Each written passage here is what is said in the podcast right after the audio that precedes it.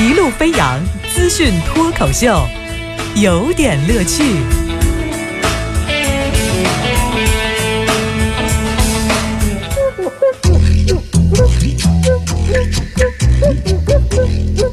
有点有评，加叙加意，中心思想有点乐趣。感谢您在这个早间锁定频率收听我们的资讯脱口秀。今儿这个主题哈，呃，脱口秀主题，跟您说点什么特别的东西？我想想啊，嗯，咱们就说说最近发生的这些有点意思的事儿吧。啊，从哪儿说起啊？张冠李戴的事儿，五月十六号，二零一五年的护士职业资格考试就如期的举行了。那个很多考生呢就去考场了，考完之后呢就觉得瞎了双眼了。不是考护士怎么瞎了双眼了？这个也是来得及救助的嘛？不是，就是护士们进去以后发现说考的这个是你这个是护士的题吗？你这个是护士的题。什么意思？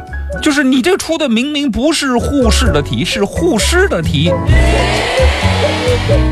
没太明白哦。一个呢，护士，男士、女士的士，就是小护士，哎，一个是护师，医师的师，这是两回事儿。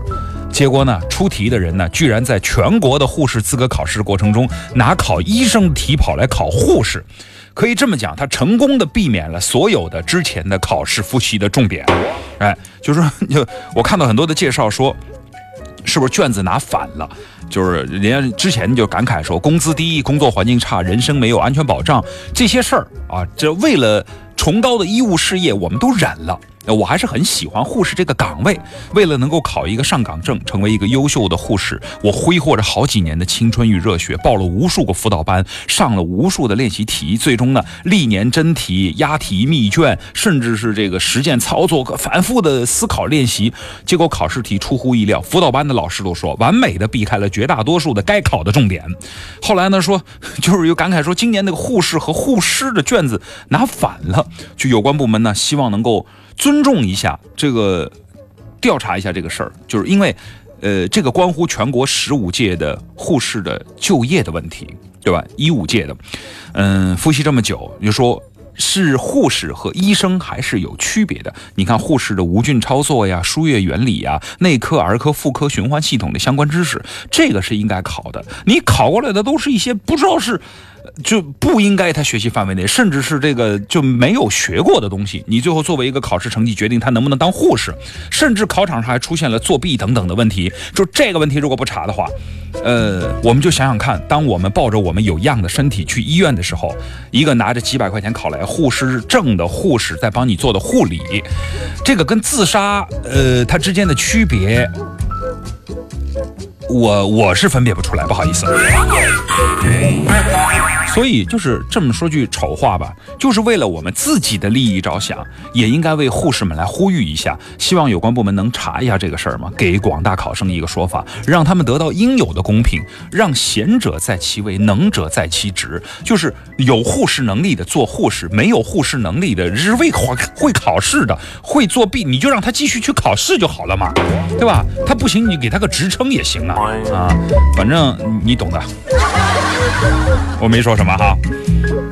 再来说一张冠李的事儿。大连的李先生从一四年开始，每到一个地方入住酒店，首先要做的事儿不是休息啊，是是等着警察来带他。对，跟他同名的人呢，因为制毒贩毒九十克被判刑了，还在牢里待着呢。可是监管系统里头都是他的消息，只要他到了，就当地警方一定会查他。嗯，事情是明白了，可是呢，警方系统一直没改，这个一直这事情就快两年了。后来媒体爆出来之后呢，就呃，警方呢也做了积极的回应。我这个事情很好玩啊，它有两转。第一转呢是，哎，有这么个事情爆出来说，哎呀，这真是冤枉哈，警方办事效率怎么那么低？第二转呢是说这个警方确认了，说他是个影帝啊，这个呃，就是他确实跟贩毒是同一个人。这第三转呢是后来呢，连连媒体也报道了这个事情，《杭州日报》报道了，说的确是影帝哈，这个胡扯啊。后来第三转是后来那个大连的警方呢，确实承认说，哎，我们的确是入错了哈，那个李先生无辜中枪啊，大家不要再转那个《杭州日报》的报道了，就这样子。追新闻追得好累呀，你们是喜乐街吗？啊，女神和女汉子，你们是要反转的吗？那么你们继续转呢？是第四转，黑客潜入微博客户端造谣，这个李先生继续试。第五转说黑客已经抓到李先生，其实是一个专门调查警察办案事效率的测试员。你再多转几圈，大家会不会就忘了这个派出所负该负的责任了？张冠李戴。十五号的下午五点多的时候，有网友爆料说，这个江西的吉安市的新干线下了一场暴雨，因为电力设施漏电，导致两个小学生在积水中行走的时候被电死。照片什么都有啊。呃，后来呢，官方呢在当天晚上呢就发了一个消息说，否认这俩孩子是被电的，是失足落入了下水道。啊。又过了一天呢，上午的时候，县供电局改口说，嗯，真的是这个雷电导致电力设施故障，这个可能存在漏电。唉，你要再这么辟谣下去，我就开始相信谣言了啊！